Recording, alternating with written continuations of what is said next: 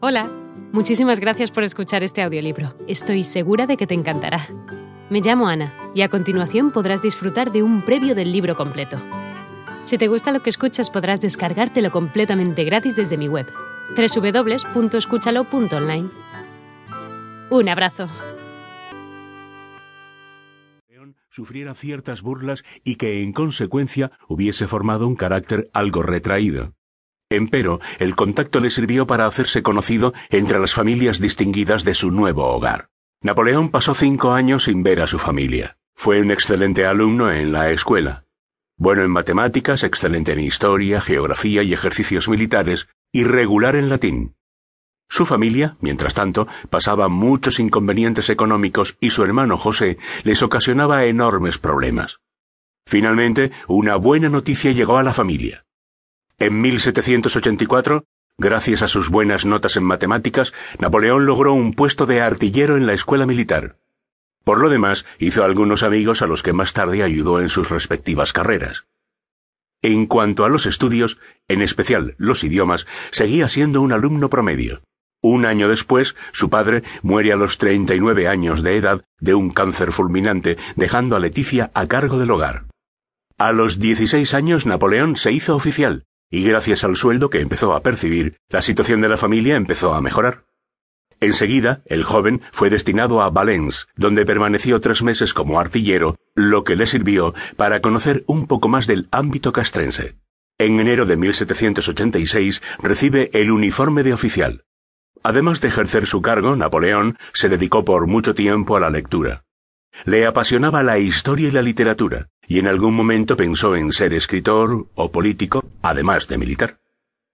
Posteriormente consiguió una licencia y viajó a Córcega con un baúl de libros que incluían algunos bastante modernos, como los de Montaigne, Montesquieu o Corneille.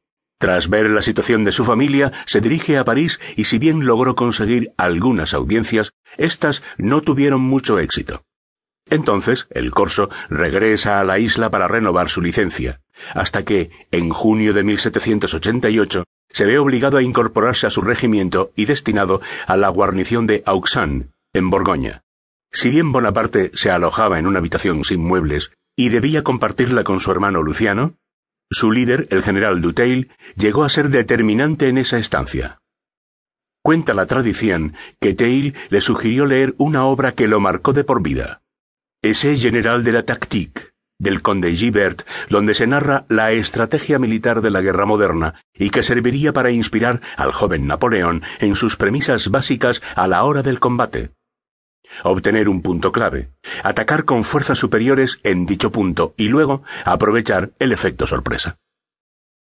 Bajo este contexto, en 1798, en una Francia bastante alicaída, surge la Revolución Francesa, produciéndose disturbios a lo largo y ancho del territorio.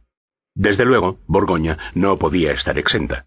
Napoleón, fiel a su cargo, sofocó un par de monjes, aunque no existen registros de que haya matado a alguien. Hasta entonces, el corso pensaba en luchar por la independencia de su isla natal, por lo que la revolución le era conveniente. A partir de entonces, Napoleón empezó a viajar con regularidad a casa. Así, desde septiembre de 1789 a enero de 1791. Desde octubre de 1791 a abril de 1792. Y desde octubre de 1792 a junio de 1793 se queda en Córcega, estableciendo el orden en esta isla gracias a su cargo.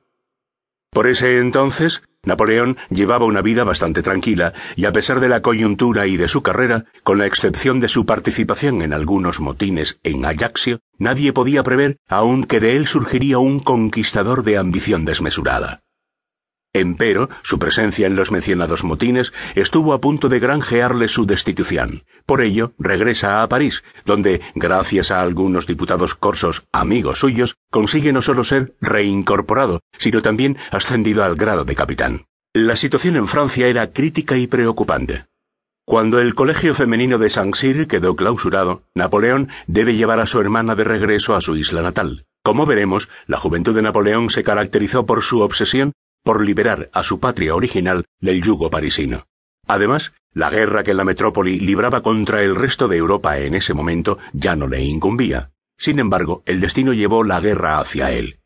Y aunque resulte paradójico, Bonaparte creyó conveniente colaborar con París, con el fin de obtener la experiencia y el reconocimiento que más tarde le servirían para liberar a Córcega.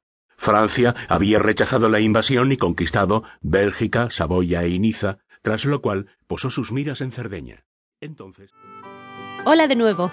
No está mal para ser solo una pequeña muestra, ¿verdad?